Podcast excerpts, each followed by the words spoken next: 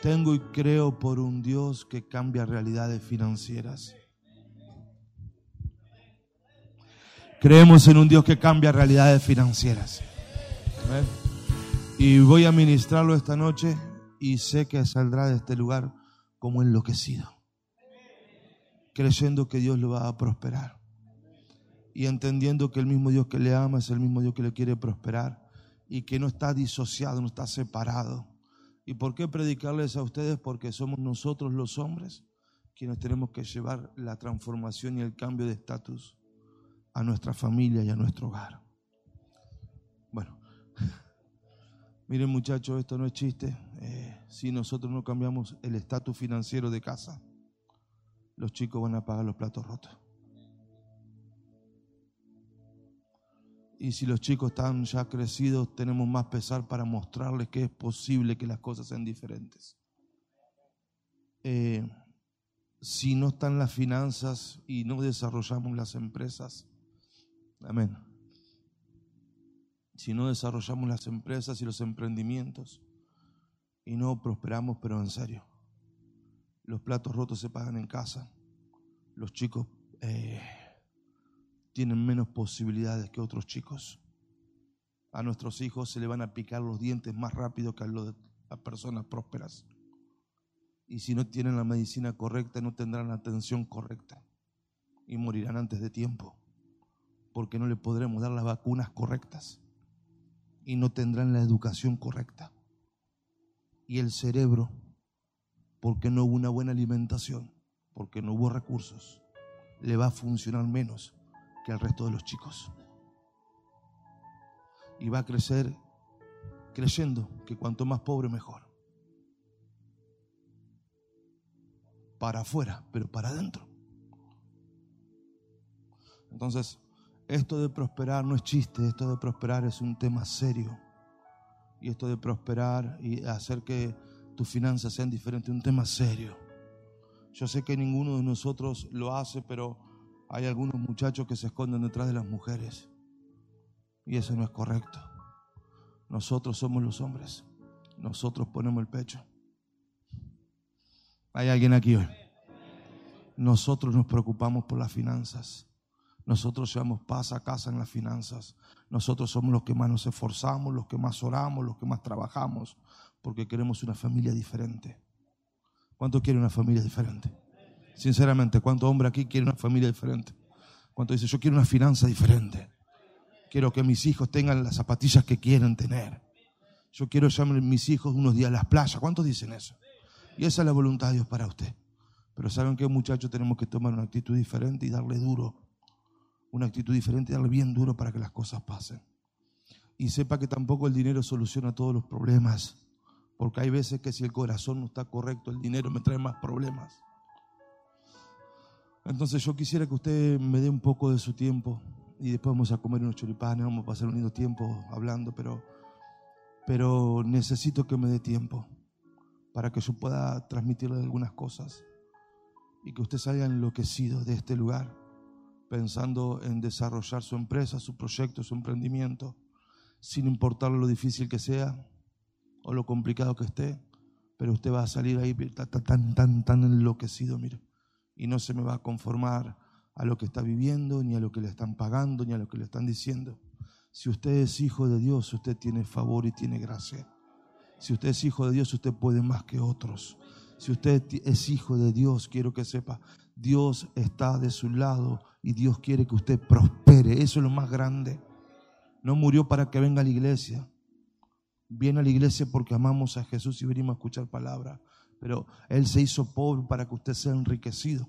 Cuando aceptó una corona de espinas y todos se burlaban. Miren, el rey no tiene corona de oro.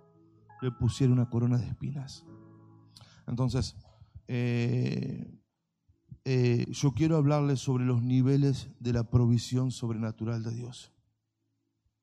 Digo, amigo, niveles de provisión sobrenatural de Dios. Esto quiere decir los diferentes eh, niveles de, finanzas de Dios para usted.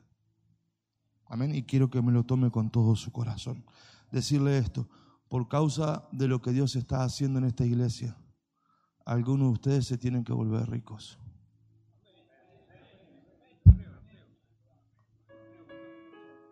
Si alguien tiene problema con la riqueza, tenga el día suyo. Si quiere unir con los choripanes, no hay problema, pero quiero hablarle para que usted rompa eso y se haga rico. Y todas estas son cosas que yo vivo y me han dado finanzas. No que me las contaron. Esto está probado en mi vida. Entonces, decirle que está a tu lado, Dios va a cambiar tu estatus financiero. Sacudilo. Dios va a cambiar tu estatus financiero. Decirle, no te quiero entusiasmar, esto es real, decirle. Esto es real, Dios va a cambiar tu estatus financiero. Amén. Entonces, ¿por qué Dios lo va a hacer? Por lo que Dios necesita hacer en esta iglesia. Entonces, el plan de Dios con esta iglesia es tan grande que tendrá que agarrar a algunos de ustedes, transformarle sus finanzas, bendecirlos, prosperarlos, que sus negocios funcionen, que sus empresas anden, que usted entre en otra realidad en sus finanzas, porque todo lo que Dios va a hacer en esta iglesia lo va a hacer a través del dinero que Dios pondrá en su propio bolsillo.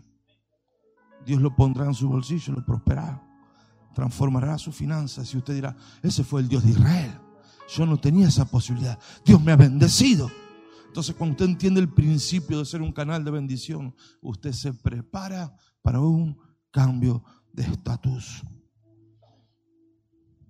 Ahora, cuando hablamos de finanzas, el gran problema de las finanzas es el corazón. El dinero no es malo. El dinero no le hace mal a nadie. El problema del dinero que hace grande lo que tenemos en el corazón. Si hay personas con, egoísmo, se pone más egoísta. Si, hay personas con mal corazón, el corazón se pone más malo. Entonces, antes de Dios prosperar a un ser humano, lo primero que va a tratar es el corazón. Yo he visto reiteradas veces como un cero más en la, cuenta bancaria hace que las personas se echen a perder. un cero, un cero, muchas veces. Un cero más, un cero más. Quiere decir que si usted gana 50 pasa a ganar 500.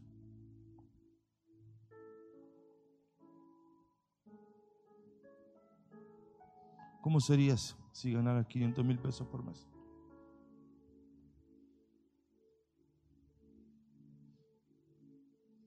Y se gana 300 y pasa a ganar 3 millones.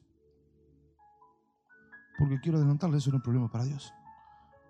Con Dios el dinero no es el problema. Con Dios el problema es el corazón.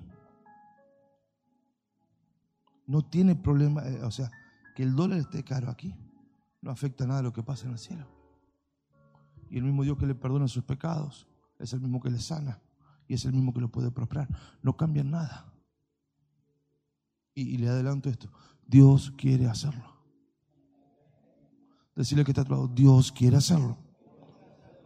Pero antes de dar la finanza sobre alguien, va a tratar el corazón de ese alguien para que no lo eche a perder. Dios no te, no te perderá jamás y no hará nada que te haga mal. Si Dios sabe que el incremento en las finanzas te echa a perder, entonces que todavía no te dará ese incremento financiero. Antes de desatar las finanzas y un cambio de estatus. ¿Y por qué hablarlo con los hombres? ¿Por qué esta cosa de hombres? Esto es cosa de hombres. Los hombres no tenemos que hacer ricos. No, no, yo no estoy jugando, hijo. Tenemos que hacernos ricos. Estamos cansados de vivir en la pobreza. Pero hay que cortar con esta historia. Porque no es más que una mentalidad que nos han puesto aquí y un chip que nos han metido aquí. Y nos han educado a todos nosotros para ser pobres y estar contentos. Y están conformes. Y decir, bueno, que está difícil la cosa. Eso es una gran mentira que nos hicieron creer. Porque los pobres son fácilmente manejados y controlados y gobernados. Porque si hay pobreza, no hay aquí. Hey, si no hay pobreza, no hay aquí. Porque total, con que me den un poquito me conformo. Dios no te creó para que te conformes. Dios te creó para que disfrutes.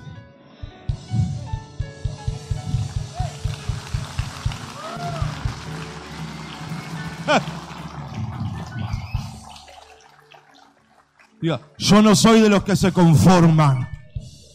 Arriba, hijo. Yo no soy de los que se conforman. Yo tengo un Dios grande y poderoso. No, no, tengo un Dios grande y poderoso. Un Dios glorioso. Tengo un Dios tremendo. No me quieran conformar con migajas. Mi Dios es grande. Vamos muchachos, si lo creo. Mi Dios es grande. Yo no me conformo con migajas. Y diga, yo no voy a llevar migajas a mi casa. Yo voy a llevar lo mejor a mi casa, lo mejor a mis hijos. Alguien tiene que querer llevar cosas buenas. Voy a llevar lo mejor a mis hijos. ¿Cuántos dicen qué bueno que vine esta noche? Va a salir enloquecido acá, hijo. Y todo lo que vas a batallar este año que viene va a ser por tu casa, por tus hijos, por el bienestar de tu familia, por tu propia casa, por tu propio negocio. Es posible porque la crisis no le acorta la mano a Dios. A Dios no le sorprende la crisis. La crisis tiene que salir de mi mente y de mi corazón. Porque el cielo no está en crisis. El cielo no está en crisis. No te creas lo que dicen. Lucas 6, yo quiero que me den tiempo. Yo no puedo romper una fortaleza de tantos años en dos minutos. Amén, muchachos. Lucas 16, 13. Ningún siervo puede servir a dos señores porque aborrece a uno o ama a otro. O se apegará a uno y despreciará al otro. Mira esto. No se puede servir a Dios y a las riquezas. En el corazón del hombre no pueden estar los dos a la vez. O amas a uno o rechazas a otro. Las riquezas no son del diablo. Tener dinero no es ser del diablo. Tener dinero te hace malo. El dinero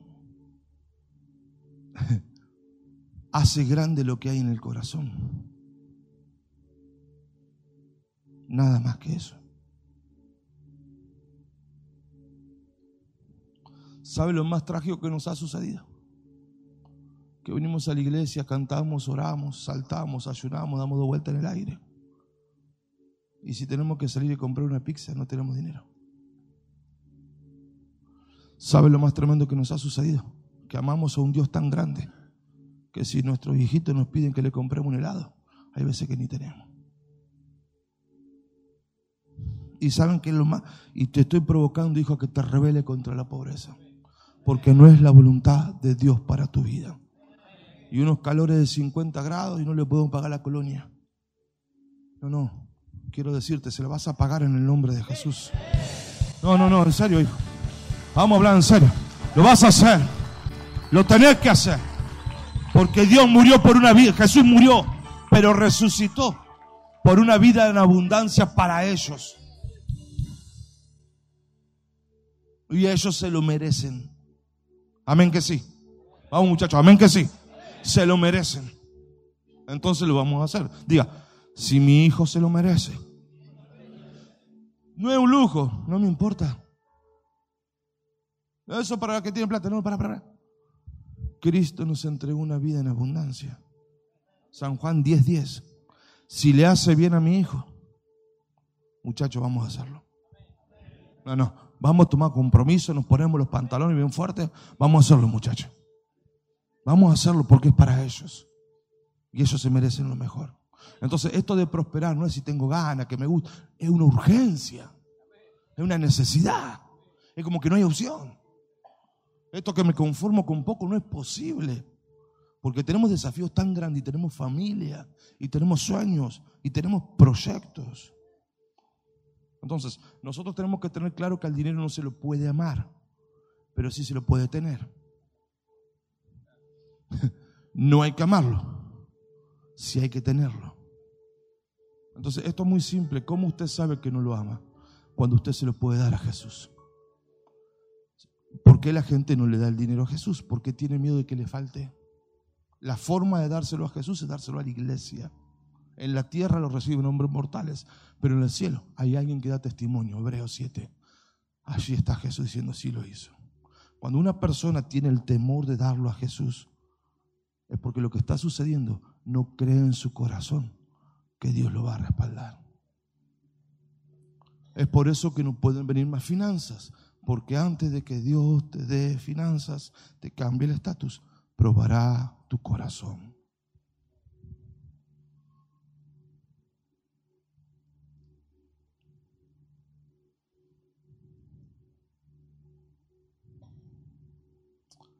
Amén, muchachos. ¿Por qué Dios quiere darte dinero?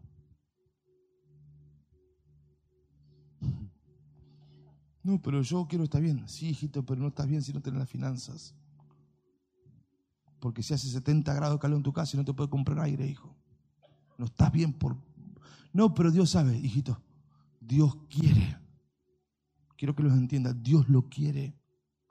Porque Él te cambió el estatus. Te sacó de una realidad y te puso en otra realidad.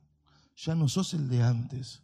Solo que la mente tiene que cambiar de estatus también. Solo que el corazón no, está mal. No es malo, nos hicieron creer eso. Pero eso no es malo.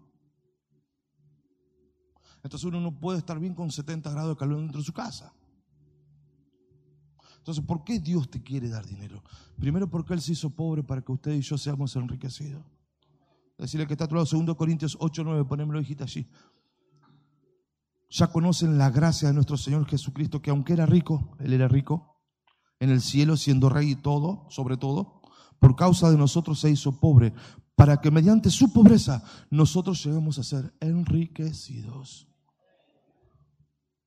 Eso es lo que es usted en el Espíritu. El presente es una circunstancia que si usted toma el consejo de la palabra, pasa y solo te va a acordar de estas historias y te va a reír. Pero si no tomamos el consejo de la palabra, va a ser nuestra vida perpetua. Y yo le pido que usted tome, por el amor de Dios, esto. Entonces, decirle que está a tu lado. Dios quiere darte finanzas. Se hizo pobre para que vos tengas finanzas. Amén. Número uno, para el reino. Para que seas un canal. Número dos, para cambiarte el estatus, para que tengas otra vida. Número tres, para que tengas un testimonio. Che, antes no tenía ni para nada, pero Dios ha sido bueno y ahora tengo. Y número cuatro, para que dejes herencia. Tener presente que por cada hijo una casa que debes. Y no se te ocurra pensar que no podés porque Dios te enriquece para que lo hagas. Vamos, muchachos.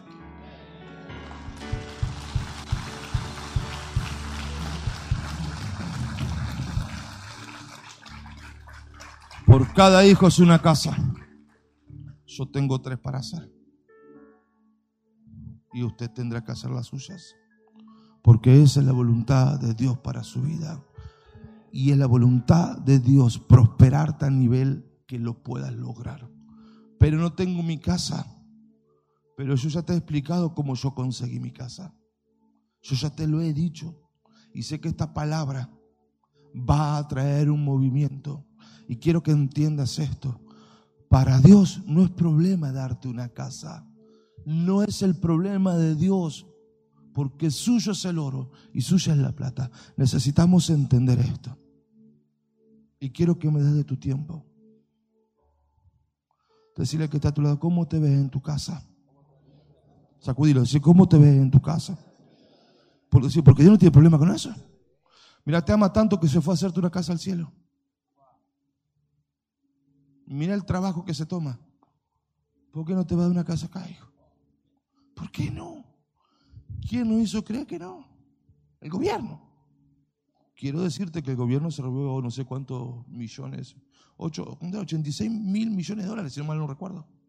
O sea que no le va a creer ese mentiroso. Espero. No te va a creer esa mentira. Si tenés el corazón correcto, yo te puedo firmar hoy aquí en este lugar que Dios te va a prosperar para que lo hagas. pero quiero decirte Proverbios 13, 22. El hombre de bien deja herencia a sus nietos. Usted es un hombre de bien. Tómelo. Usted es un hombre de bien. Está cambiando su vida en la iglesia. Hay otro que está tan orgulloso que ni nada. Usted está en el proceso de cambio. El hombre de bien tiene para dejar herencia, le deja casa a sus nietos. Proverbios 13, 22. Pero la riqueza del pecador está guardada para el justo. Ahora, el plan de Dios es sacarle las empresas y los negocios y los clientes a los pecadores y dársela a los justos.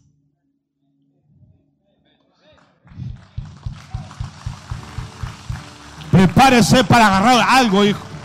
Esta es su noche. Habrán locales que se van a vaciar y te lo van a entregar a vos. Habrán negocios que no podrán sostener y te lo van a pasar a vos. Habrán puestos de trabajo que no podrán seguir y te lo van a entregar a vos. Pero usted tiene que tomarlo porque es el plan de Dios para usted que es hombre. Amén. Pero quiero que entienda esto. Lo que Dios hará es sacarle a un pecador para dárselo a un justo. Lo que no hará es sacarle a un pecador para darle a otro pecador.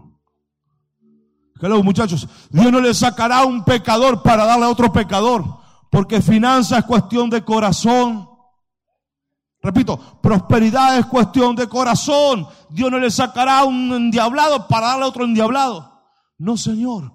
Dios se lo sacará a un endiablado para darle a un hombre santo.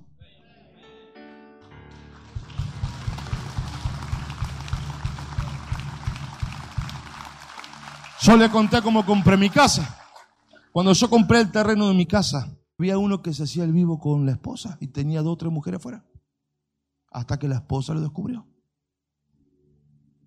Entonces cuando la esposa despechada, enojada, le reventó el terreno. ¿Usted sabe lo que significa eso? Se lo vendió a dos pesos. ¿Y quién lo compró a dos pesos? Este que le habla aquí. Entonces mientras el vivo andaba ya haciéndose el picaflor, se estaba haciendo cada vez más pobre. Y este tontito que oraba y tanto lo critican, fue se le compró el terrenito. Pero mientras el vivito andaba de bailanta, el tontito, Señor, yo necesito una casa. Dame una casa, tu palabra dice, Señor, que tuya es la tierra y su plenitud.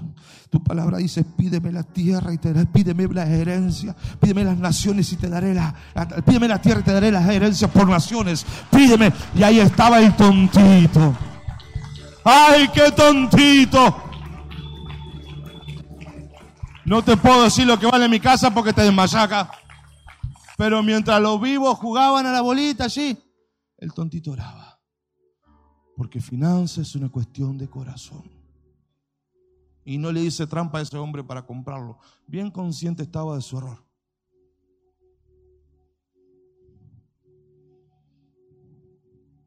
Digo conmigo, la riqueza de los justos, de los impíos, no va a otro impío, por más que venga a la iglesia. De un impío a un justo. Por eso la santidad paga. Date cuenta, hijo. Hace como ellos, no paga, quita. Santidad trae recompensa. Orar trae recompensa. Por Hebreos 11:6 hay galardón, hay paga, hijo, hay paga y recompensa. Dios paga el que ora, Dios le recompensa. ¿Sabes cómo? Cuando estás con tus negocios. El otro está solito, vos tenés favor, a favor oración. Quiero que sepa, hijo, Jesús no murió solamente para que se vaya al cielo. Hay una vida abundante aquí en la tierra para disfrutarla.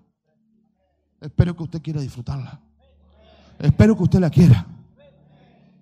Por eso lo más trágico que nos ha sucedido en las iglesias, gente que sabe orar, que sabe cantar, que sirve, pero hijo, no tiene un peso partido al medio en el bolsillo.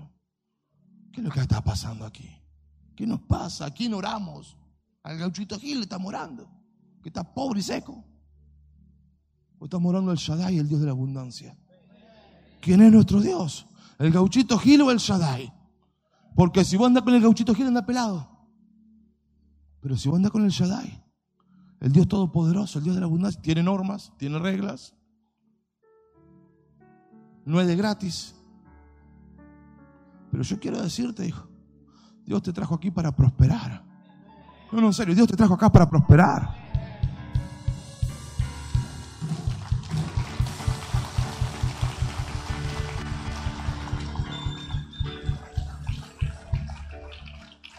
Y yo tomo compromiso con que usted prospere. Para mí no me da igual que usted no prospere. Porque yo creo en la prosperidad de Dios.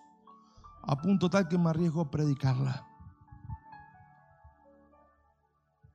Porque no cualquiera va a hablar de estas cosas.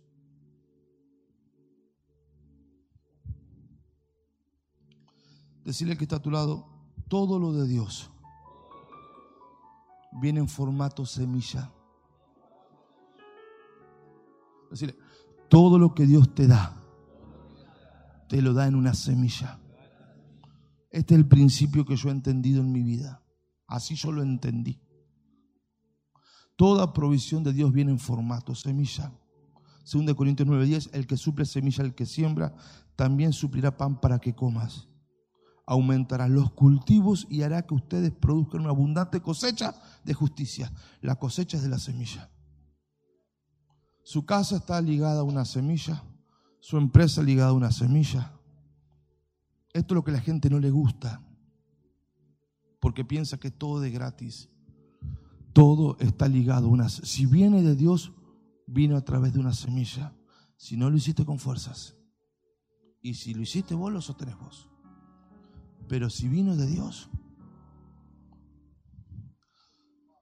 Bueno, no puedo decir todo porque después me critican, ¿no? Pero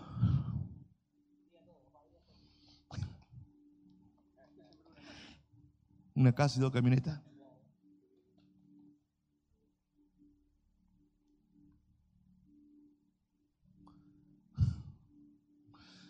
Me encanta como dice mi amigo el apóstol Ixabal. Nadie puede ser tan animal de comerse la semilla. Porque solo los animales comen semilla. Nada. De, y consta en el cielo que yo se lo dije. Nada de Dios para cambio de estatus viene sin semilla. Nada. No, pero hoy me diezmo, es un tema. No, hoy me ofrenda, es otro tema. La semilla es lo único que trae la cosecha del otro estatus. No hay otra. Yo lo he comprobado y lo compruebo y así es mi vida.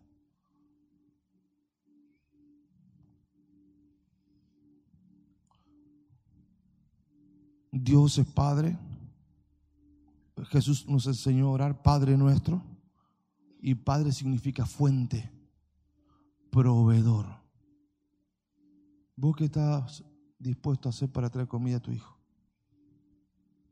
Lo que tenemos hijos, cualquier cosa. ¿Sí o no? ¿O te da igual si comen o no?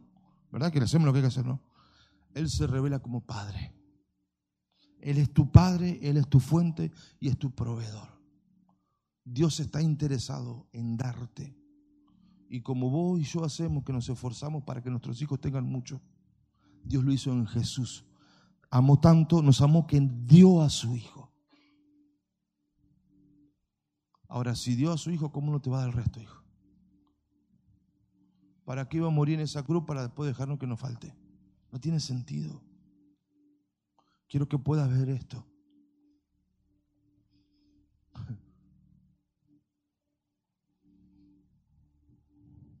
Decirle que está a tu lado, Dios es tu proveedor y quiere proveerte. ¿Cómo provee Dios? Lo primero que te da es una semilla. Dame un trabajo, te pone una semilla. Dame una casa, te pone una semilla. Dame un auto, te pone una semilla. Dame que mi empresa funcione, te pone una semilla. Dame no sé que mis deudas se cancelen, te pone una semilla. ¿Qué hacemos los hombres? Pensamos que eso es pan y nos comemos lo que hay que sembrar. Decirle que está a tu lado, del cielo, todo viene en formato semilla. No hay otra. ¿Por qué? Porque lo que ya es en el cielo ahora viene a ser procesado en la tierra. Cuando es procesado aquí, es que puede dar a luz. Esa fue la introducción, muchachos. Y se me están durmiendo ya. Quiero que prosperen. Espero que usted quiera. En serio se lo digo. Quiero que prospere. Si usted es hijo de Dios, lo puede hacer. Pero mire, como yo estoy tan, tan ciegamente convencido de esto. Si usted es hijo de Dios, usted puede prosperar. Y si usted es hijo de Dios, tiene la obligación de hacerlo. Porque hay gente que está esperando mucho de usted. Si usted es padre, su familia espera mucho de usted. Decirle que está a tu lado, nada de mariconeada, nada de pavada, de qué difícil, mariconazo acá no, decirle. Nosotros somos gente que, que ah, suple la casa. ¿Me entiende esto? Suple la casa, protege la casa, defiende la casa, sustenta la casa. No andamos mariconeando. Y si hay que trabajar, se trabaja. Y si hay que trabajar tres veces al día, se lo hace. Pero ¿sabe por qué? Porque nuestra familia espera mucho. Cuando usted que es esposo llega a su casa, toda la casa se encuentra segura y en paz. Capaz que nunca te lo dijeron porque ni ellos se dan cuenta, pero así se sienten. Vino papá, tan tranquilo. Ahora usted no puede andar ahí a medio pelo porque ellos esperan mucho. Usted tiene que ir a llevar la paz y la provisión y el bienestar a su hogar. Entonces esto de ser hombre allá afuera es hacerse loco, y gritar, pelear, pero es mucho más que eso, hijo. Es saber cómo sostener una familia, cómo llevar adelante un hogar y cómo empezar una empresa que hasta mis nietos coman de esa empresa. No, no, no, porque si vamos a empresa no es para fin de mes, es hasta que mis nietos coman que lo que usted hace hoy, el hijo no se lo gasta en el bingo, sino que el hijo lo vuelve a multiplicar. Esa es la voluntad de Dios para usted. Si es para mí le agradezco, pero si fuera para Jesús, que le va a prosperar. Qué bueno que vino esta noche. Entonces, hay niveles de provisión. Diga conmigo, niveles de provisión. La pobreza, la deuda, la bendición, la prosperidad, la riqueza, la liberalidad y el ser poderoso. Ahí tenemos que ir. No, pero, no, no, no. Salir de la pobreza hasta ser poderoso. La pobreza trae deuda. La bendición es el principio de la prosperidad. Cuando estás próspero recién puedes empezar a ser rico. Cuando sos rico puedes dar con liberalidad. Quiere decir que vos no se te mueve un pelo. Y cuando ya puedes dar con liberalidad es que vas a entrar recién a ser poderoso. Y yo no sé cuál es su presente, pero quiero decirle que el presente pasa, pero la palabra de Dios permanece para siempre. No me importa si usted está difícil, no tengo un peso partido en medio, porque yo también estuve en ese lugar. Pero Jesús me sacó de ese lugar. Y si lo hizo conmigo, sé que lo puede hacer con usted. Entonces, por ahí usted no tiene un peso, no importa el presente, importa lo que haga esta noche. Eso va a ser la diferencia. Decirle que está a tu lado, el nivel de la Argentina es pobreza. ¿Todo tan pobre? ¿Verdad, no? ¿Conoce algún pobre? ¿Verdad o mentira? ¿Conoce algún pobre? Uf. Y cuando vemos a un rico, mira, ese rico, mira lo que tiene, porque una novedad. Pero usted será de esos. Y no quiero entusiasmarlo, quiero decirle en su espíritu, usted va a ser una novedad. ¿Cómo hizo este? Usted va a ser una novedad. Si toma el consejo de la palabra, será una novedad. Hmm. Decirle que está a tu lado, vos vas a ser la revelación 2023. Pero decirle, cuando tenga plata no te hagas loco, decirle. Invítame a comer.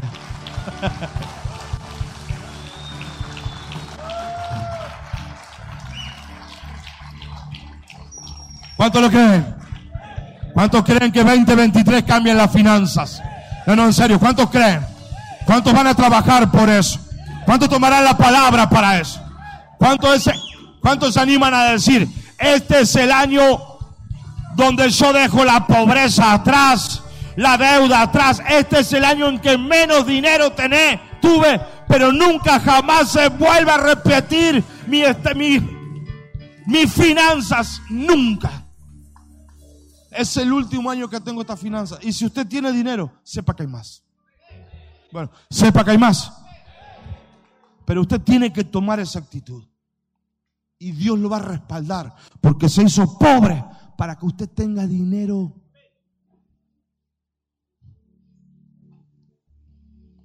Eh, muy rápido porque tengo mucho. Génesis 3, 6 al 7, lo leen en casa cuando el pecado entra a la humanidad por Eva y Adán ahí atolondrado, que le hace caso a la mujer. Atolondrado y maricón. Porque le pegó dos gritos a la mujer y este ya le salió. No, no, no, muchachos. Nosotros somos, no somos machistas ni autoritarios. Amamos, honramos a las mujeres y las respetamos. No machistas ni autoritarios. Pero no nos pueden manejar la vida. Y si te da miedo, fíjate quién lleva pantalón entonces. Nosotros somos los sacerdotes. Los que más oramos, los que más las cubrimos, los que más eh, hacemos las cosas bien, sin importar lo que hace el resto. Porque somos sacerdotes. Y porque no nos manejan y nos dominan. Porque nosotros sabemos lo que Dios quiere para la familia y vamos a hacer que se cumpla en la familia. Bueno, aprovechar y gritar que no está, hijo. Así, ¡Amén! Parece que la tenía al lado que no decía nada.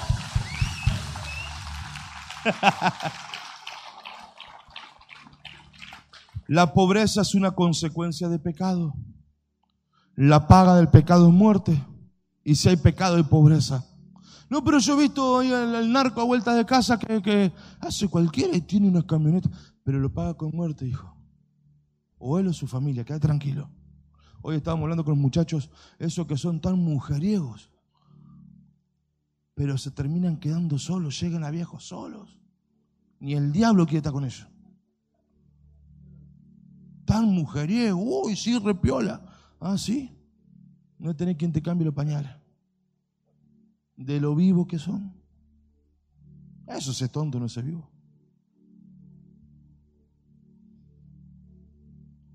La pobreza es consecuencia de pecado. La pobreza se aprende. La pobreza es un pensamiento. Todos nosotros fuimos educados para decir no tengo, no alcanza, no hay, no se puede. Todos nacimos en eso. Pero de eso Dios quiere sacarnos. Todos estos países socialistas y comunistas como los nuestros educan a la gente para que sea pobre, para que se conformen, para que tengan una buena excusa por la cual no tienen. La, pobreza se aprende en la casa, se aprende en el barrio, se aprende con la gente que te rodea. Es tan poderosa la pobreza que donde hay un pobre, contagia a cuatro pobres en la generación. Tanta fuerza tiene la pobreza que si el padre pobre, el hijo aprenderá pobreza, el nieto aprenderá pobreza y el bisnieto aprenderá pobreza. Y por una generación de pobres se asegura cuatro generaciones de pobres. Mire qué basura que es. Mire, que, mire cómo no tenemos que salir nosotros de eso. Tenemos que, pero yo, si vos supieras la deuda que tengo, pero para eso te hablo, hijo. Para que salgas. Cuando hay pobreza, llegan las deudas, llegan los divorcios, las discusiones, las peleas, aparecen las drogas, el alcohol, los robos. Bueno, usted sabe. La pobreza da como consecuencia deudas. Yo no voy a preguntar aquí quién tiene deudas. Pero en Argentina el 95% está endeudado.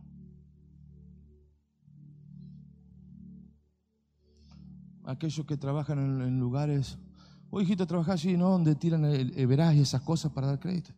Bueno, no sé el porcentaje, pero más de uno, che, este le vendo, no sé, media casa pe- pero no pasa el crédito. Está el rojo vivo. No, lo que pasa es que le presté. No le prestó, hijo, no pagó. Porque están endeudados.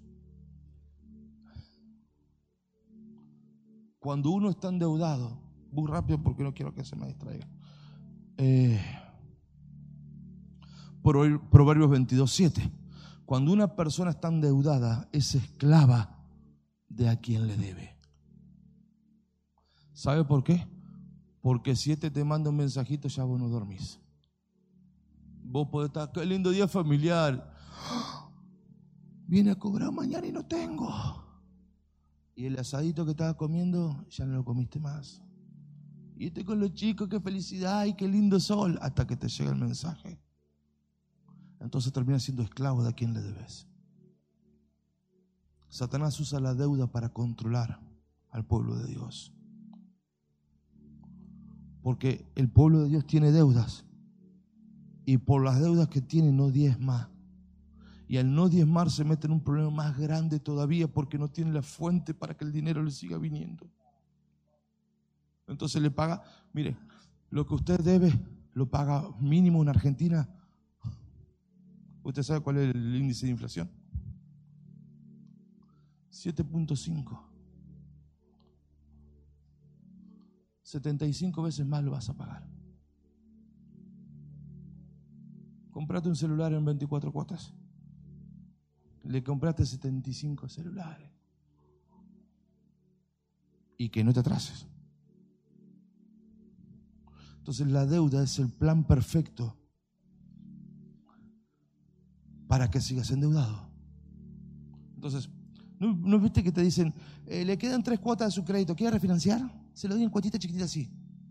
¡Qué bendición! No, qué bendición, hijo, te engancharon de vuelta. Vos estás pagando 30 mil, ahora pagas 1200. ¡Wow! ¡Qué guau, hijo! Estás preso de vuelta. Porque ellos te necesitan constantemente que vos les lleves. Usted tiene que salir de las deudas porque no son de Dios para su vida. Las deudas no son para nosotros. Porque un endeudado no está en paz. Un endeudado no duerme, no come, no disfruta.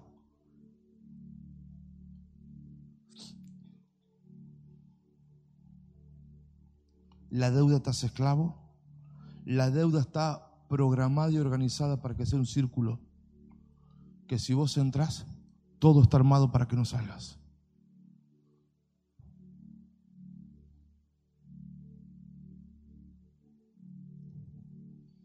¿A cuántos los han llamado para ofrecer un crédito? Su mano. ¿A ¿Alguien más los han llamado para ofrecer un crédito?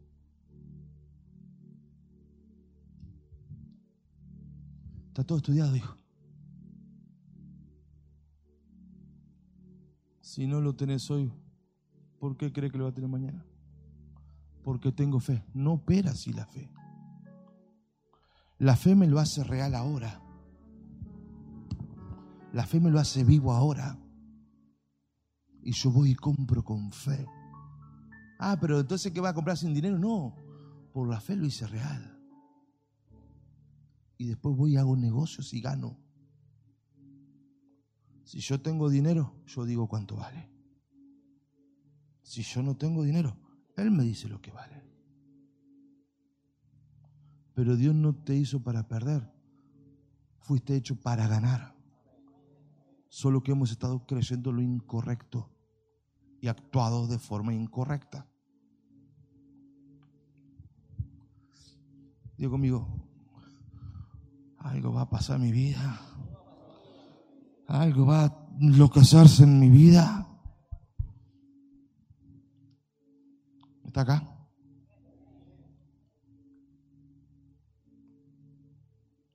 Quiero que leamos juntos Deuteronomio 15, 6.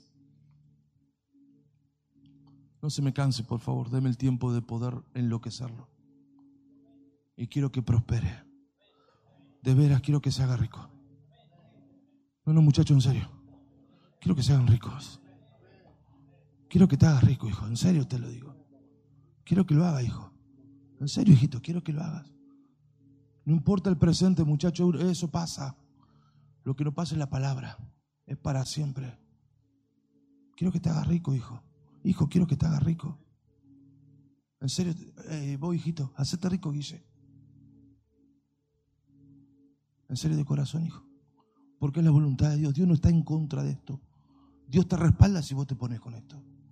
Porque Dios quiere que vos lo seas. Porque Él murió para eso. No sé si decirlo todo o no. ¿Sabe lo que nos pasa a nosotros? Que la iglesia religiosa quiere un pastor pobre que le predique aquí.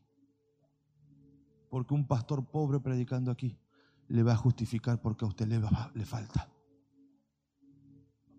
Pero cuando alguien está aquí fue procesado y no tiene pobreza, es que le va a decir, che, ¿qué te pasa? ¿Por qué no prosperás? Si a mí también Dios me sacó de ese lugar. Pero es más fácil que el que predica acá sea pobre, si no, no, no, mueve, no, mueve el avispero, nadie se aviva. Dios no te hizo para las deudas. Dios no te hizo para las deudas. El diablo está hecho para las deudas.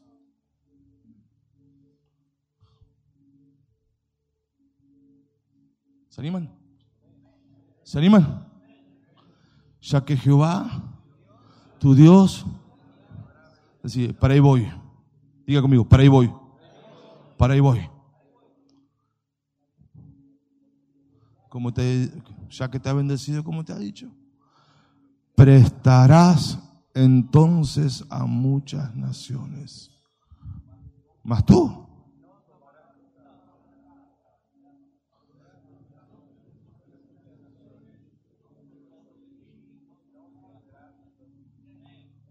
Cuando Dios te, trajo a esta iglesia, es para que tu estatus cambie tanto que nunca más vos tengas que pedir prestado, sino que ahora vos tengas tanto dinero. No, no, muchachos, esto para, esto para los hombres, sino que a vos ahora tengas tanto dinero que puedas prestar. Para eso Dios te trajo acá.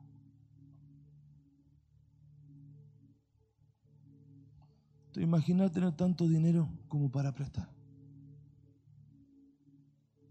¡Fua! No porque Jesús murió en serio, hijo. No es chiste que murió. Murió, resucitó. Y es real esto. No es un cuento. En la iglesia está la gente que se ha despertado. Los atolondrados están afuera. Que el diablo tiene ahí medio embrujado en la mente. Acá están los que se están abriendo los ojos y se están dando cuenta la voluntad de Dios para usted y para mí es que salga del estado de pedir y que entre en otro estatus. Entre nosotros, hijito. Vos te pensás que está vivo para que tenga falta de dinero. ¿Para qué Dios te va a dejar vivo? Para que prospere, hijo. Ustedes, muchachitos que son jóvenes. Para que prosperen.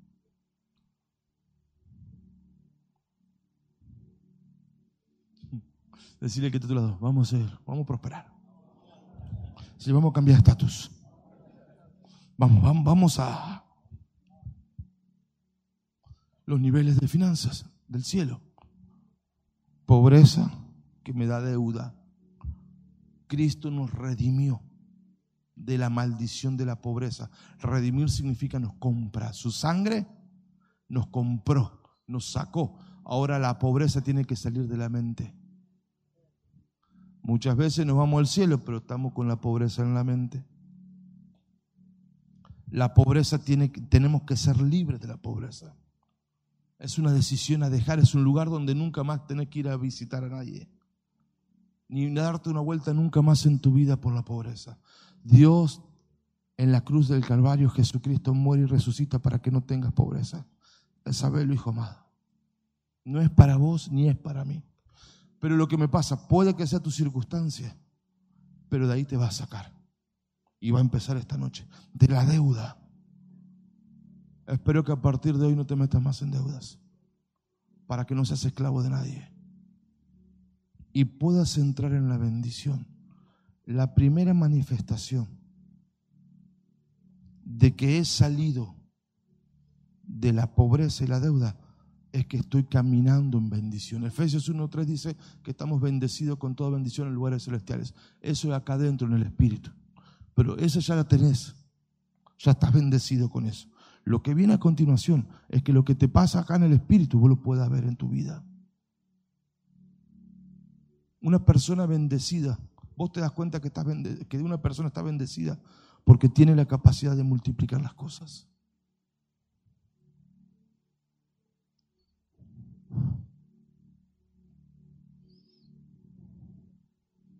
¿Cuál es la voluntad de Dios para usted? Génesis 12.2. Haré de ti una nación grande. Haré de ti una empresa grande. Haré de ti una empresa grande. Te bendeciré. Engrandeceré tu nombre y serás bendición. Esa es la voluntad de Dios para usted. Usted se da cuenta que entró en la bendición porque ahora puede ser de bendición para otros.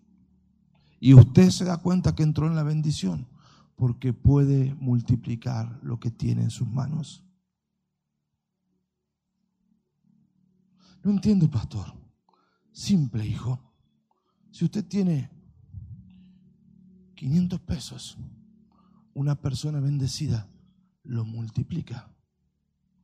¿Cómo lo multiplica? Haciendo negocios. No entiendo. Por eso Dios es el que le da el poder para producir riqueza, le da ideas. Pero hasta que no entienda que no alcanza con decir bendito, bendito, qué, lindo que estoy, sino que yo tengo que multiplicarlo.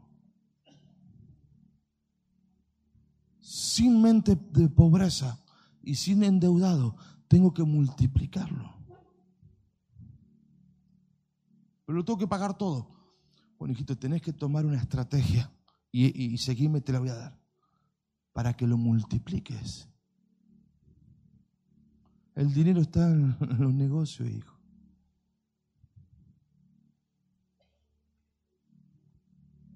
El dinero está en los negocios, hijo.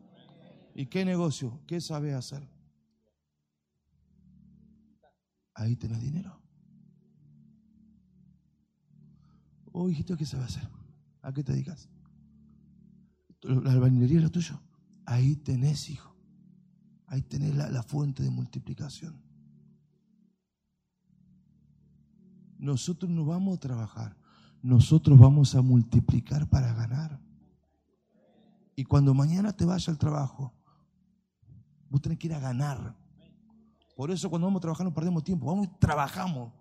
Pero andamos bien despiertos. Ver qué negocios se pueden hacer.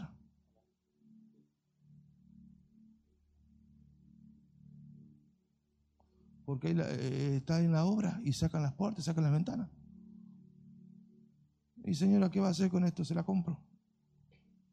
Bueno, ¿y cuánto me da? No sé, cinco mil.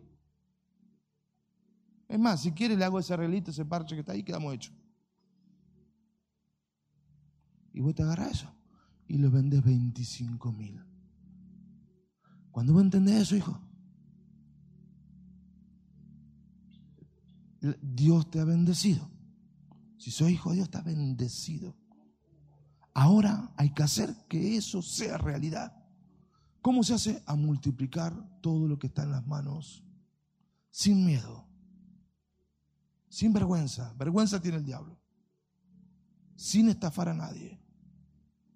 Astutos como serpientes. Eso quiere decir, muchachos, vamos a ganar. Vamos a ganar. Con una movida, hijo, hacer lo que te llevo todo el día trabajando. Vamos a ganar, muchachos. Dios te trajo a este lugar para que ganes. Bueno, Dios te trajo aquí para que ganes. Dios te trajo aquí para que ganes, hijo. Vamos a hacer negocios, hijo. Vamos a ganar. No tengas miedo. Y si te va mal, aprendes. Porque a nadie le gusta perder. El tema si no entendiste cómo funciona. Hace negocio, hijo. Está atento, está despierto. Sé espiritual. Vos tenés que ser bien espiritual. Vos tenés que tener una vida de oración. Tenés que estar despierto. ¿Cuántos dicen quisiera irme de vacaciones y no tengo el dinero? Sinceramente, hijo, entre nosotros. Yo te puedo asegurar que el dinero está dentro tuyo. Hace negocio, hijo. Ya sabes cuánta plata precisa para irte de vacaciones. No, si no voy a tener. ¿Por qué? Porque la mente de pobreza dice solo los ricos se van de vacaciones. Los bendecidos se van de vacaciones. Y usted está bendecido. No, no, muchacho, en serio, usted está bendecido. Usted se merece, si ha trabajado y se ha esforzado, se lo merece. Trabájelo. Trabájelo. Haga negocios. Estoy esperando el salario. ¿Qué salario ni salario? Haga negocios. Te atento. Entre nosotros, ayúdate, hijo. No andé como ahí. No, no. Temeroso del Señor, pero astuto como serpiente. Se negocio, hijo. Se negocios. No esperes. Lo que vos querés allá, vos lo tenés dentro. Estás bendecido. La única forma que te vaya mal es que vos te creas que no podés. Si vos crees que no podés, no lo vas a lograr. Pero si vos crees que sí, yo he vendido alfajores en la calle. Pero me he pasado 15 días en Pinamar y en Villa Gesell. ¿En serio? Sí, en serio. Y hasta Cariló me fui. Y los otros eran tan piolas que no tenían nada. Pero este se vendió el alfajorcito en su momento en la calle. Porque el que está bendecido lo produce de donde sea. Vergüenza, vergüenza robar, hijo. Vergüenza es robar. Si es trabajo, no hay trabajo indigno.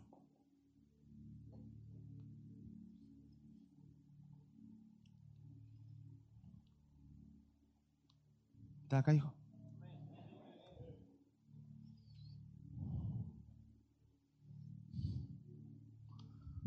Jeremías 29, 11. Dice el Señor, digo conmigo, dice el Señor, yo sé los pensamientos que tengo para ustedes. Pensamientos de paz y no de mal, con el fin de darles lo que ustedes esperan. Si lo que vos esperas no es pecado, poneme eso ahí 29.11 de Jeremías. Dios quiere dártelo.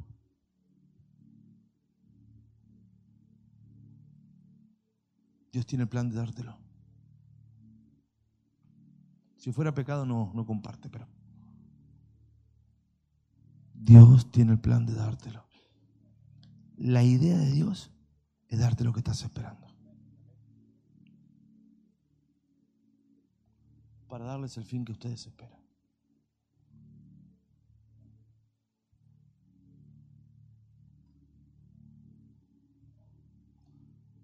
No permitas ninguna otra palabra fuera de tu mente que no sea esta. Estás bendecido. Ahora, hacelo. Me va mal. No, estás bendecido. Es mentira que te va mal. A no ser que te lo creas. Está difícil. No, estás bendecido. No está difícil siempre se le da a otro. No, pues está bendecido. Créelo y hacelo.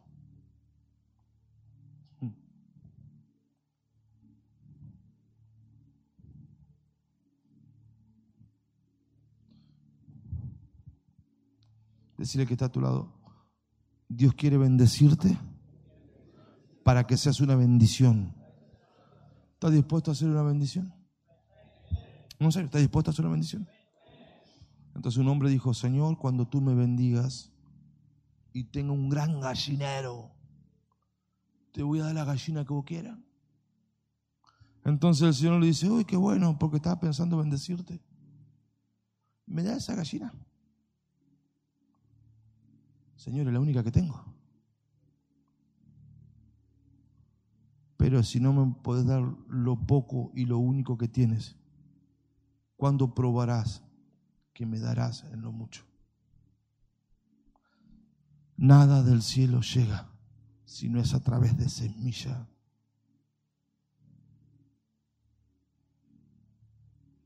Abraham tenía un hijo y se lo pidió. Porque Dios no te pide para sacarte. Dios te pide para procesarte y cambiarte el corazón. Cuando se lo dio, Dios le proveyó. Lo lee en Génesis 22 porque no hay tiempo.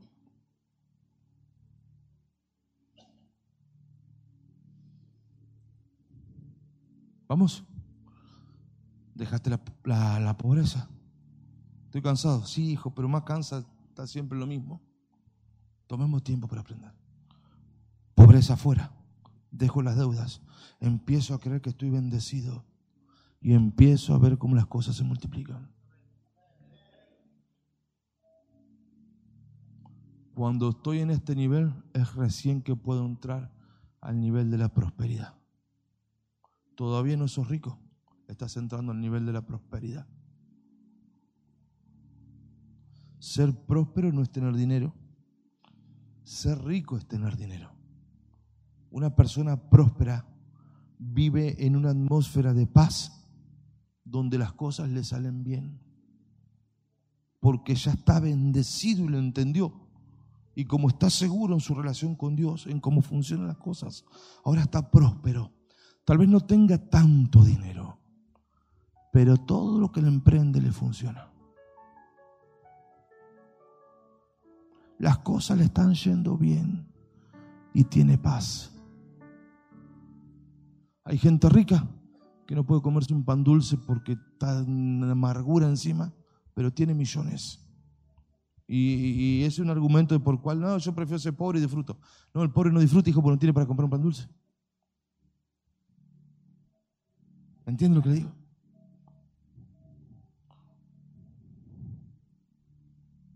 Decirle que está a tu lado. Prosperar no es tener riquezas. Prosperidad es un estatus donde vivimos bendecidos. ¿Por qué una persona entra en la prosperidad? Porque pone orden. La bendición requiere, la bendición requiere de saber que estás bendecido y requiere que empieces a multiplicarlo. Pero hay muchos que multiplican y no tienen nada en el bolsillo. Dice, pero al final tuvo un negocio tremendo y no me alcanza para nada. Porque la bendición requiere el orden de la prosperidad. Si no hay orden, no importa cuánto ganes, nunca tendrás. Decirle que está a tu lado. Si no hay orden, fuerte, si no hay orden, no importa cuánto ganes, nunca te alcanza. Orden es la antesala de la prosperidad, porque si hay orden hay paz. No estás pensando en los problemas financieros que te caen encima, porque vos tenés la economía en orden. Estás en paz. No importa el trabajo tremendo que tenga, porque, uh, qué trabajo. Pues tiene un desorden, hijo. No, no, el desorden es pobreza. Cuando vos pones las cosas en orden, es que estás en la prosperidad. Cuando estás bendecido, multiplicas. Pero puedes estar ganando dinero y no disfrutarlo. Lo multiplicas, tu talento, dinero, trabajo, trabajo, trabajo. Pero para ser próspero, tienes que tener orden. ¿Cuál es el orden? Primero Dios. Amén. Amén. Segundo, el trabajo.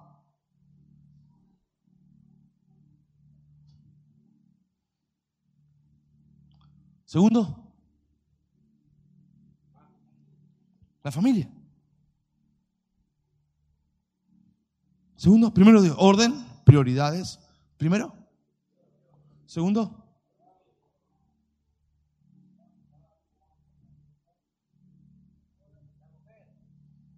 tu esposa. La bruja. Porque una casa dividida contra sí misma no prospera. Es que yo doy gracias a Dios por mi esposa. Usted no sabe lo que es. No, pero papá, la unción, sí, sí, hijito, pero si ella no llevará el numerito en casa, ni acá se pagarían las luces. Porque si fuera por mí, me olvido. Ando al otro mundo.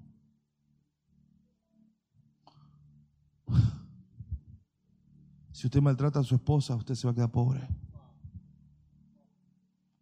Y si una bruja, ¿para qué le hizo así? Ah, por una loca. ¿Y para qué lo permití? ¿Por qué lo hace así? Porque tu esposa vos le hiciste. No, pero tiene que verte fuerte. Hijo, ¿quién es el hombre? Entonces, ¿qué? ¿Tengo que agarrar otra patada? No, no, no, no, no. Ayuno y oración, amor, respeto, honra. Si usted no se lleva bien con su esposo, usted se va a quedar pobre, hijo. Hay que llevarse bien con la prosperidad. Y la vieja es la que lleva las finanzas. Y si ella no sabe que pida ayuda, no sabe cómo administrarse un queso, no, no, no. Si usted hombre tiene que formar a su esposa. ¿Sabe cuando yo me doy cuenta que usted va a prosperar en serio? Cuando su esposa está prosperada. Si usted anda de 10 y ella anda hecho una bruja, ¿no entendiste todavía cómo funciona, hijo? Vos tenés que hacer una reina, porque ahí está tu prosperidad.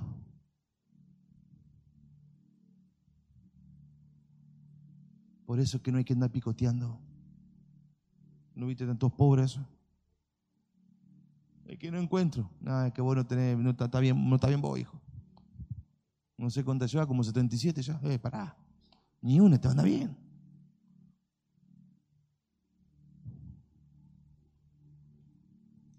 Después de la esposa, los hijos. Tus hijos no te pueden manejar la vida ni su cara de traste, ni su grito, ni su enojo. Ellos están terceros, no están segundos. Primero Dios, segundo la esposa, tercero los hijos. Quiero decirte esto, para que continuemos en pobreza, el diablo te va a pelear todos los días mientras vivas tu relación con Dios, tu relación con tu esposa y tus hijos. Te lo vas a pelear a muerte. Sábelo. Mañana, ¿sabes lo que te va a hacer la guerra del diablo? Para que vos no ores. Segundo, para que te pelees con tu esposa o mires pornografía o mires a la vecina. Tercero, para que te pelees con tu hijo. Si eh, una persona está en ese mundo, no entra en la prosperidad porque la prosperidad es resultado de orden.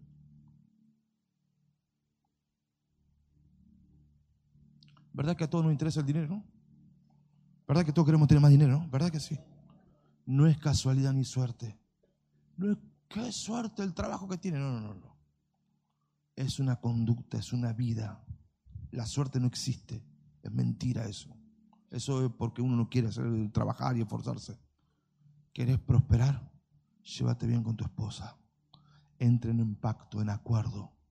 No es lo que ella diga ni lo que vos digas, es lo que Dios dice sobre nosotros.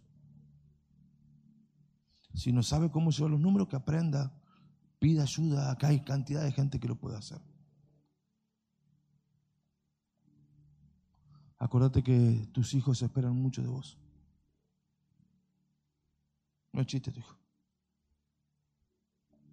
Ellos esperan de vos y esperan que vos les suplas.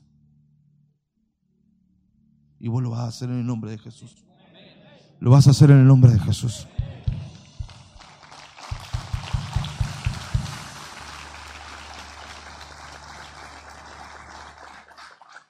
Oh, me quedan unos 15 minutitos más y ya terminamos, hijo.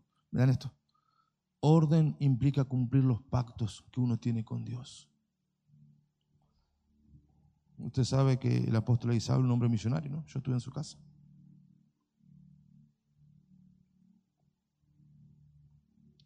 Me dice, em, ¿qué quería agarrar? ¿Quería agarrar la, la BMW, la moto? ¿O querés la Surban? ¿O querés Mercedes? ¿O la Land, Rover? ¿Cuál quiere agarrar? Así va a pasear. Con la humildad que usted lo ve aquí. ¿Sabe lo que hizo ese hombre cuando me vio? dice, amigo, no me olvidé del pacto que hice con los 100 mil pesos ya en el quincho. Te lo voy a dar en 500 dólares, porque no tengo peso.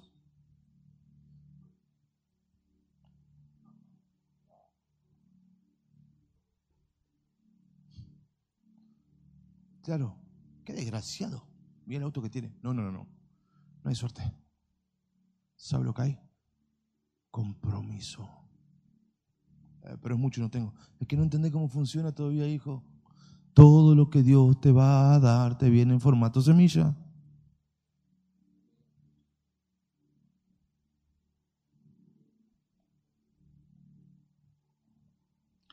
Desorden rompe la prosperidad.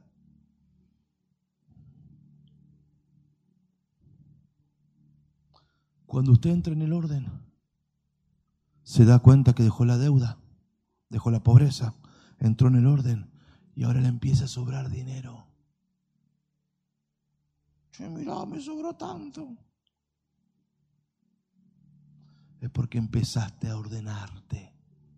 Entonces cuando usted le empieza a sobrar dinero, usted empieza a tener billete y entra en las riquezas.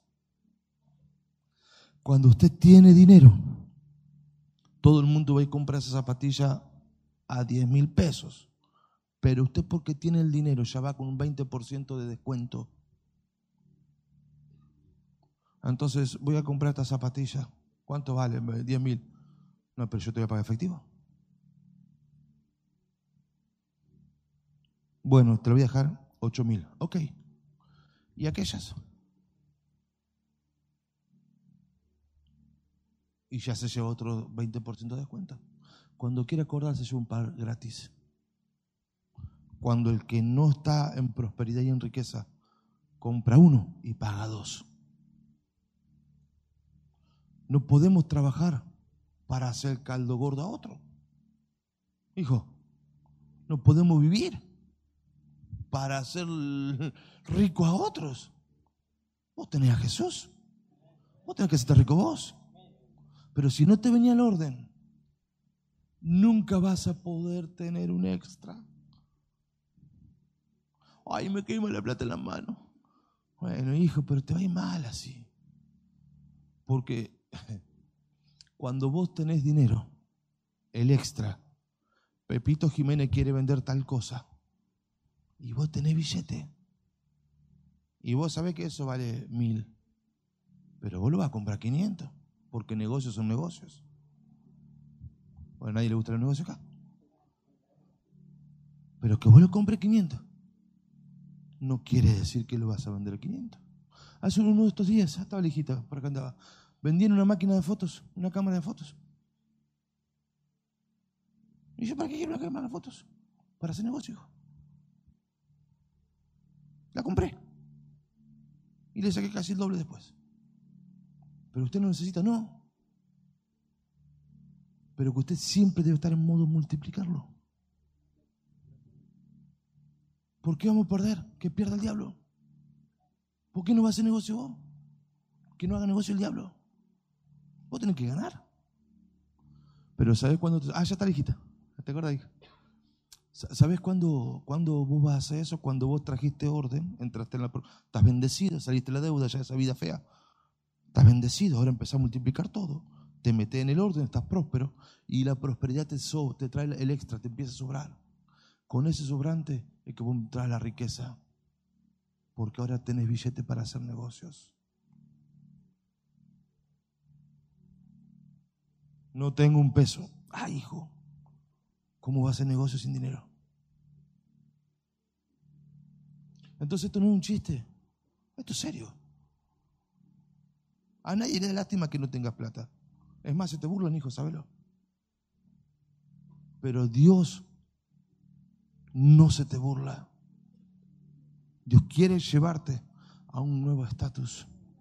Tenés que querer ir. No te hablo en serio, hijo. A la gente no le da lástima. Dice, este desgraciado me tiene podrido. no esperes nada de ellos, del cielo y del esfuerzo.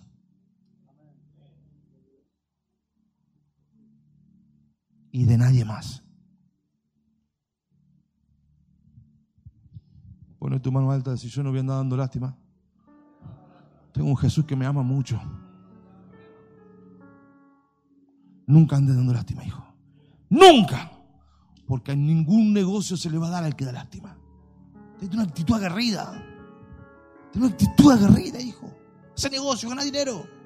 Y lleva a tu familia. Mira, hijo, ¿qué te gusta esa bicicleta? Vamos a comprarla. Andá y hacelo. Para eso Jesús te sacó de esa vida horrible que te sacó. Cuando la gente entiende la iglesia, está todos los días metido acá adentro. Pero el diablo lo hace creer que pierde el tiempo. Y está cada vez más pobre. La riqueza, ¿sabes qué quiere? requiere?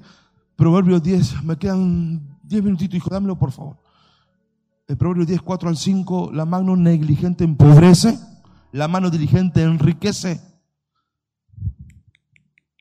No deje para mañana lo que hay que hacer hoy. No, después lo hago. ¿Qué después lo hago, hijo?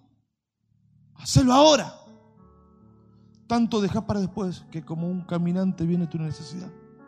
No, hace negocios. Está atento, hijo. Está atento. Cuando vos empezás a prosperar, te sobró el extra del orden y te sobraron 30 mil pesos.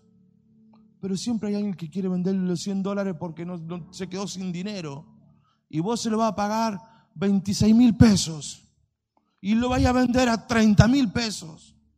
Y en un ratito, el otro trabaja dos días, vos en un paso de mano. Pero si vos tenés que nadie me quiere, que el diablo, ¿qué diablo ni diablo? Tenés que estar vivo, hijo. No, que no, no, no. Eso es lo que vos eras. Pero Jesús te sacó de ahí. No quieras quedarte en eso, porque vos no sos de ahí. Vos sos hijo de Dios. Y si soy hijo de Dios, lo único que te puede pasar es ganar. Lo único que te puede pasar es ganar.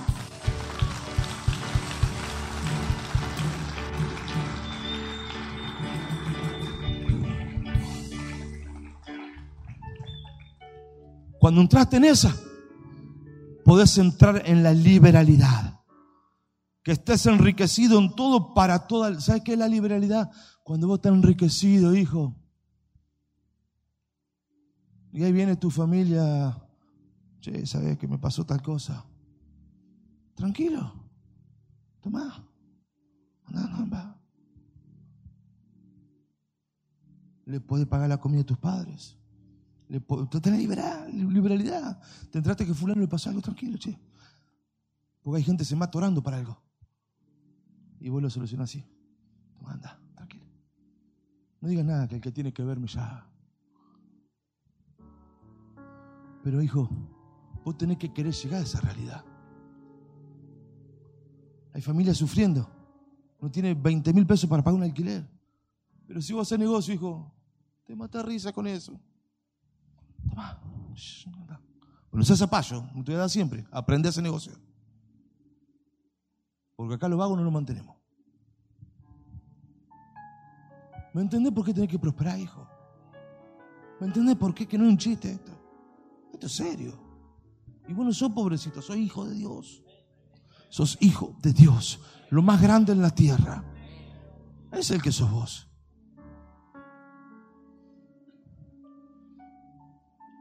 Cuando entraste en la liberalidad es que empezaste a tener poder. Génesis 26, 13. El varón se enriqueció y fue prosperado y se engrandeció hasta hacerse muy poderoso se engrandeció. Génesis 26, 13.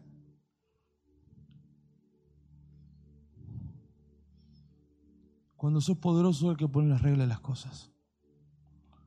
Dios tiene la intención de llevarte a ese estado de ser poderoso. Pero está lejos. Bueno, pero hay que salir de allá. De etapa a etapa. hay una semilla y hay un cambio de actitud. No es gratis. La gente lo quiere de gratis. No, Señor. Si vos querés dejar la pobreza, hay una semilla y un cambio de actitud.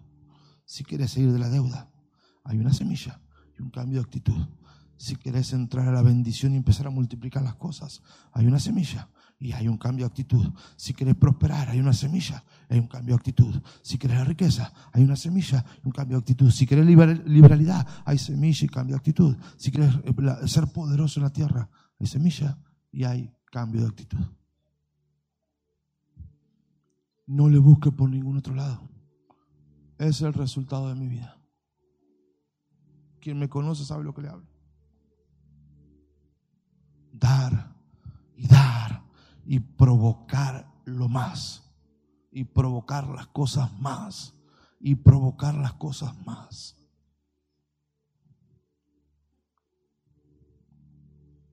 Génesis 26.1 dice que había hambre y que eh, Isaac se iba a ir de la tierra donde estaba y Dios le dijo, no te vayas, quédate en esa tierra. E Isaac obedeció. Diego conmigo, en tiempo de crisis no hizo lo que pensaba correcto, sino que obedeció a Dios. La primera actitud es obedecer a Dios. Diego conmigo, ser fiel a Dios. Ser fiel a Dios. Obedecer a Dios, hijo, eso te hace próspero. Lo lees bien en casa, no tengo todo el tiempo acá. Génesis 26 lo lees en casa. Dice que, verso 12, y obedeció a Dios y se quedó en una tierra llena de crisis. Pero en esa tierra de crisis, Génesis 26, 12, eh, sembró semilla y ese mismo año cosechó al ciento por uno. 13, se hizo rico, próspero, se engrandeció y se hizo muy poderoso. Los niveles de la prosperidad sobrenatural por una actitud correcta y semilla. Diego amigo, ¿cuál es el poder de la semilla? ¿Por qué tanto habla de la semilla? ¿Por qué tanta historia con la semilla? Es que el cambio de estatus financiero está ligado a la semilla. Todo lo que Dios te da, te lo da en una semilla. Dios siempre antes de darte algo te da semilla. No te da las cosas, Dios te da semilla. ¿Y cuál es? ¿Por qué tanta historia con la semilla? 2 Corintios 9, 6 al 11. El que siembra escasamente, escasamente segará. El que siembra abundantemente, abundantemente cosechará. Cada uno dé como propuso en su corazón, no por obligación ni por mala gana, porque Dios ama al que da la semilla contento.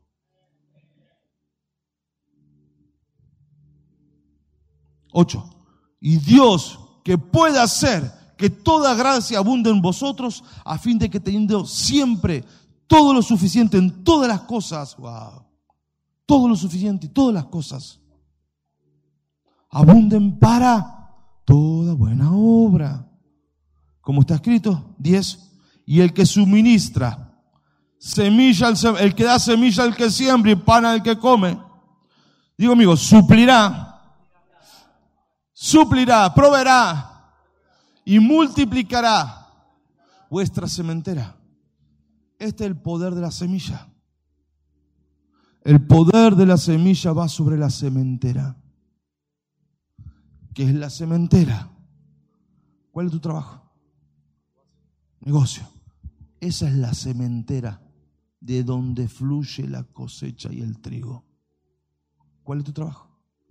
Comida. Tu, tu cementera es la comida. ¿Cuál es tu trabajo? Carpintería. Tu carpintería es tu cementera. Y el que da semilla, ¿cómo viene lo de Dios? con semilla. ¿Y cómo? El que da semilla, el que siembra y para el que come. Proveerá y multiplicará la sementera. Traducido, que tu trabajo te dé más ganancia. 11.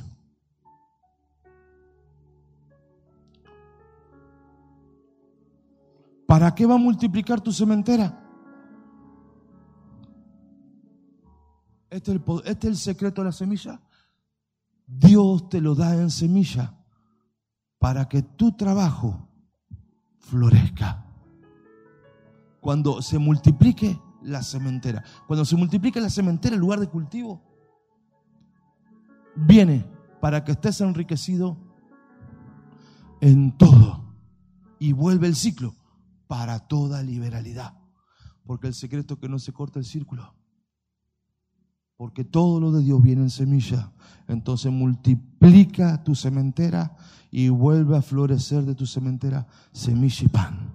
El pan se come, la semilla hay que volver a darla con liberalidad para que Él vuelva a multiplicar. Y cuando estás en el tema del cambio de estatus, hay que provocar el cambio de estatus.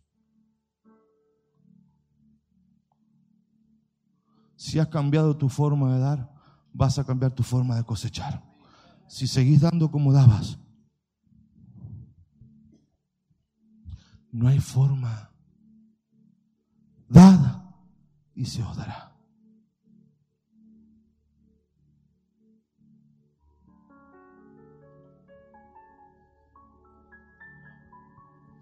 ¿Cuántos están dispuestos a un cambio de estatus?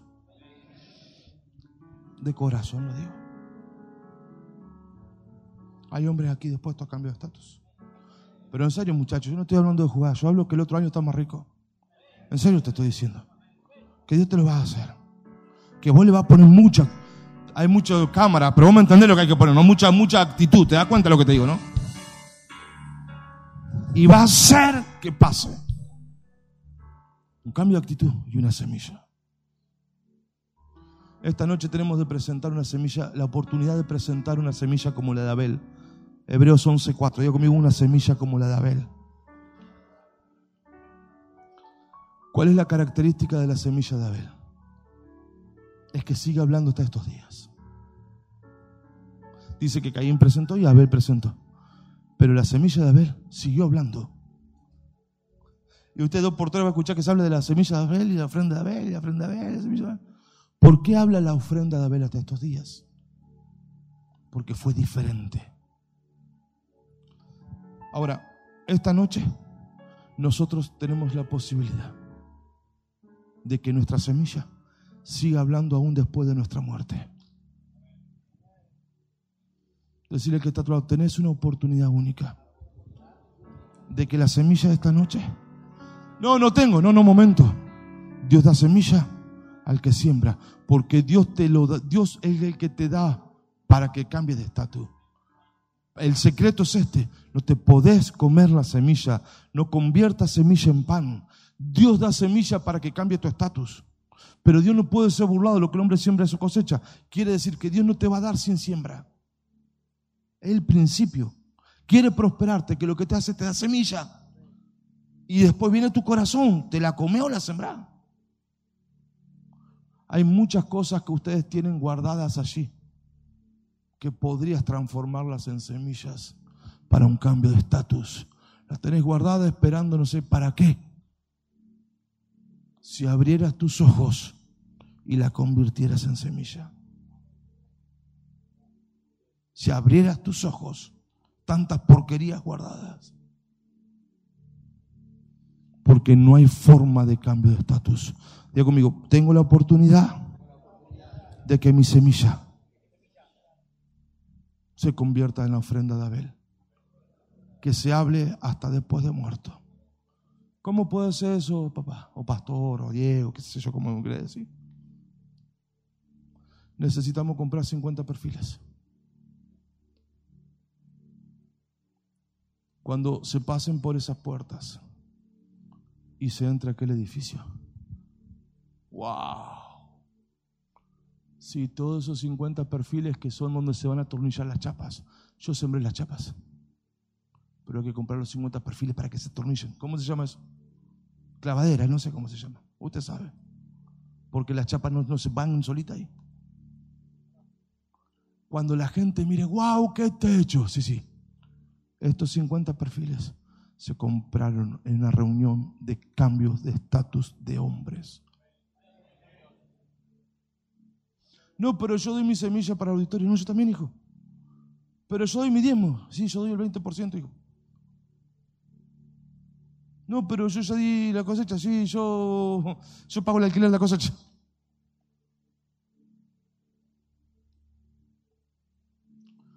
Tiene que haber un momento en que provoquemos el rompimiento. Tiene que haber un momento en que vos quiebres las cosas. Tiene que haber un momento que te mandes una locura de fe. No podés quererte tan segurito. Tiene que haber un momento en que haga lo que haga para hacerlo. Tiene que haber un día de cambios. Tiene que haber un día de rompimiento.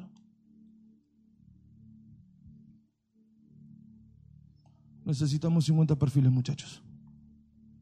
Y yo quiero que los compremos.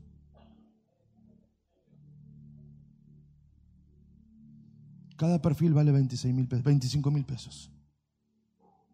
Tal vez haya gente entre nosotros que diga, bueno, yo puedo. Tal vez haya gente entre nosotros que diga, yo no puedo uno, pero puedo una mitad. Buscate un, un compañero de reino. Vamos juntos. Vamos juntos por el cambio de estatus. No hay forma de cambio de estatus sin semilla. Y yo te puedo firmar hoy aquí que será la semilla de tu cambio. Pero no le quites la actitud, porque no es sopla y hace botella. Es una semilla con una actitud. Y lo bendito de este servicio, terminamos el año. Y todo esto lo cosecharemos en el cambio de estatus el próximo año. Yo sé que acá nadie tuvo que pagar eh, las deudas de la droga. Yo sé que acá no hay gente así. Pero cuando había que pagar la deuda de la droga, vos vendías el caniche. Pero cuando nos venimos a Cristo somos tan pulcros. Muchachos, hay que hacer que las cosas sucedan. Hay que provocar el rompimiento. Hay que quebrar la costumbre. Hay que quebrar la mentalidad. Hay que hacer lo que nunca hiciste para ver lo que nunca viste. Te la tenés que jugar porque crees, porque Dios ama el dador alegre.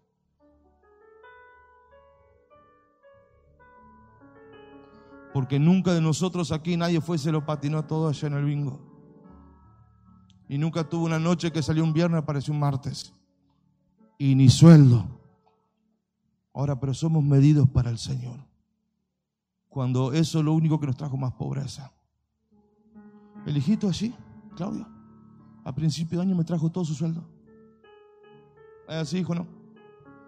Papá, no sé cómo voy a hacer. Dios me dijo que te dé todo esto. Y te fue mal, hijo. ¿Qué hizo el Señor con vos, hijo?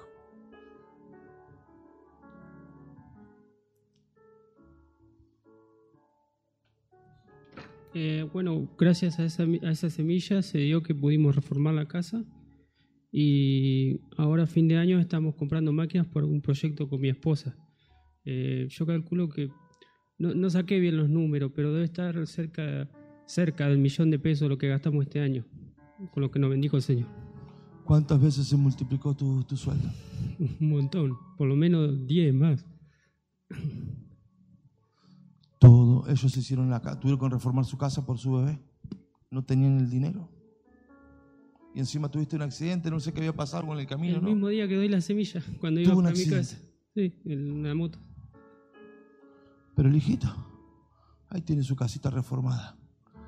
Porque la esposa no quiere trabajar donde trabaja. Ahí se compraron las herramientas para su empresa. Ahora va a ser empresaria. Tendrá su emprendimiento. Antes tenía una casa, su casa cambió de estatus. Pero no por casualidad por semilla, hijo.